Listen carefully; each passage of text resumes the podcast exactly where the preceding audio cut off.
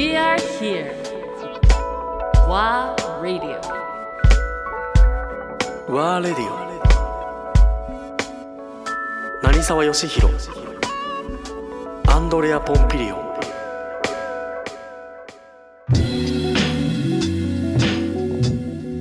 一番苦手なことずっとやってきたいやもう。プレゼンしたらもうほら嫌じゃない？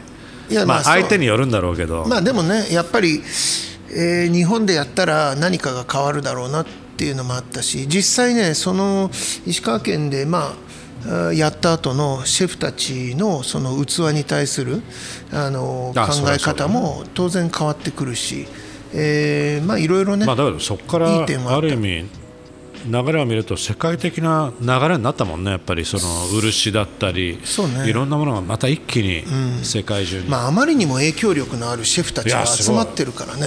ただ当時日本ではまだ、ねそうやっぱりまあ、業界はもちろんだけど、ね、一般的にはい今でさえもねもしかしたらそこまでね、えー一般の人たちにはねあの知られるものではない、なんでかというとねこれも面白いんだけどあの昔と違ってその彼らがそんなに世界中に展開するわけではなく、そうねなんでそれをししないかというかできないかというと、そのシェフたちってみんな地元のその自分の国の自分の地域の食材に徹底的にこだわってるからね。北欧にある食材が日本にあるわけではないしとかアマゾンの食材が、えー日本で手に入るわけがない、ましてや、えーそれを輸入、要は飛行機を使って、うん。えー日本の裏側から運んでくるっていうこと自体が環境に良くないっていう意識も強いし、はいはだからそう簡単には、その世界各国で、展開はね。えー展開はねできるものではなかったのね。うん。あのーまあ、結構そういう意味で言うとみんな本質的本質的だね。なんでね、もちろん今こう彼らっていうのは非常に影響力があり、えー世界に特にこのレストラン業界には最もね重要なメッセージをみんなそれぞれ出してるんだけど、まあ、当時はねそういう意味ではあれで。いまだそういうことはなかなか伝わん伝わらなかったでしょ？その石川県でのまだ日本では特にね、うん、ただ、あのー俺がやったのは何やったかというと一人のシェフに対して一人の作家さん、器の、をマッチングした。おの、お面白い。でたった準備期間3ヶ月だけど、まあ、であのいわゆるそのメールとかいろんな方法で日本の作家さんとシェフがやり取りをして自分はどういう料理を作りたいどういう皿が欲しいからっていうのでじゃあもうそのためのために皿を作ってもらったの。あ素晴らしい。まあこれね本当映像があればそれぞれの料理を持った写真と作家さんとシェフとのツーショットのも全部あるんで。ある？あじゃあねちょっとねあの入れたいねまあやっぱりそれがすごく良くて、えーシェフたちもすごく喜んでくれたりしてね、うん。でまあそれ以降もなんかお付き合いしてる、ねシェフが器をお願いしてる人もいるみたいなし、すごい良かったなと。どのぐらいかかったの？結局その石川県がよしじゃあやろうっていうことでまあそうだね。やっぱり結構まあ何度か11月に開催だったんだけど2011もう結構年のね。うん、2011年の11月開催で、まあ本当にいよいよっていうのは、えー、3か月4か月前だね。そんなにギリギリ。ギリギリなの？うん、にまあ、えーまあサポートしましょうと。そうね、うん、結局、まあ、例えばその Google は石川県でやること、まあ、最終的にはバックアップしてくれますっていうことで、県がはいバックアップしてくれて、まあ、ある程度ちょっとお金を出してくれて、えーなんとかできた。そうすごくコンパクトにやるんで、それ自体もさすが人数もだってあそう最低限。そんなもんだもんね。でアシスタントとかも何人か連れてくるの？連れてこない。あ連れてこない。一切。だからそれはだからささっきさっき言ったクックイトローは自分のレストランに20人30人40人スタッフがいようと、たった一人で来る。なだから、うん、自分たちで森の中に入って、ね、まさにこの森に行ったんだけど。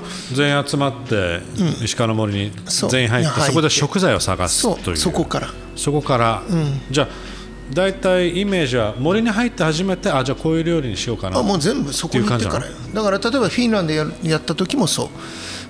全くノーアイデアで行って。だからまあでね。ゼロベースなんだねだけど器はもうすでにに3か月前に準備してるじゃない？そうやり取りだをして。ある程度のイメージは持ちながらまあただ来てからだよね料理は。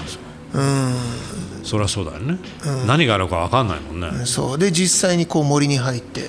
で普段から自分の国の森に入ってるやつらばっかりだから、慣れたもんなのよ。だかはいはいはい。そういうら日本独特のどういう感じなの？みんなも。ういいよもうそれも写真あるから見てもらいたいんだけどもうほんと猿だよみんな。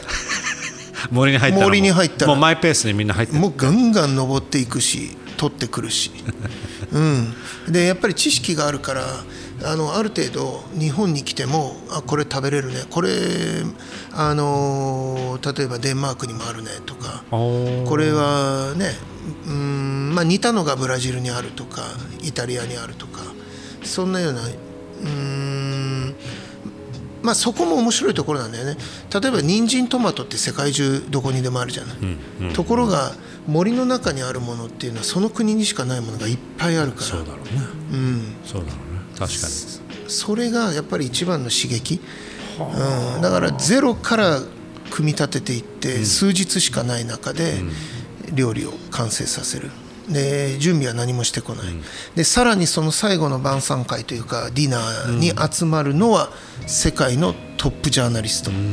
選びに選ばれた、えー本当に、えー10名から15名程度のああかなりそこもコンパクトなのね。すごく。限定された。まあそこにだって僕らのカメラが入ることさえ結構大変だったって覚えてるけど。そうなの。だから非常にクローズ完全クローズだよね。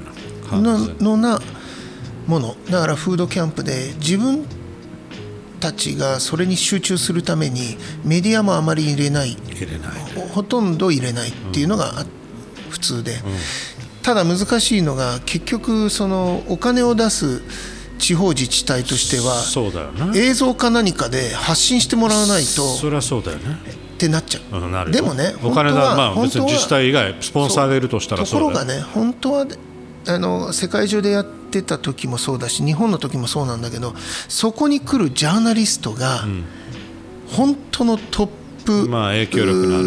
媒体のに、えーものをかける人たちだから、世界に対してはすごいのね。そりゃそうだろう。うん、まああのね一人はニューヨークからニューヨーク防具の、えー食の、うートップおじいちゃんが来たりとか、イタリアも、おイタリアの、まあ、例えば、えーえーエルパイスっていうエルパイスそれはマドリードの。新聞のね、うん。まあこれに、エルパイスも来たうん、一面取れるような人たちとか、まあ、イタリアもそうだし、えーもう各国からそういったそのジャーナリストなんですごいよそのパワーは。もう要はそのちまあ言ったらあれだけどその地方局のテレビに映ることの、うー影響力は比べ物にならないぐらい強いし、あともっとすごいのはやっぱり SNS だよね、うんうんうんみんなそれぞれのシェフがもうとんでもないフォロワーを持ってるん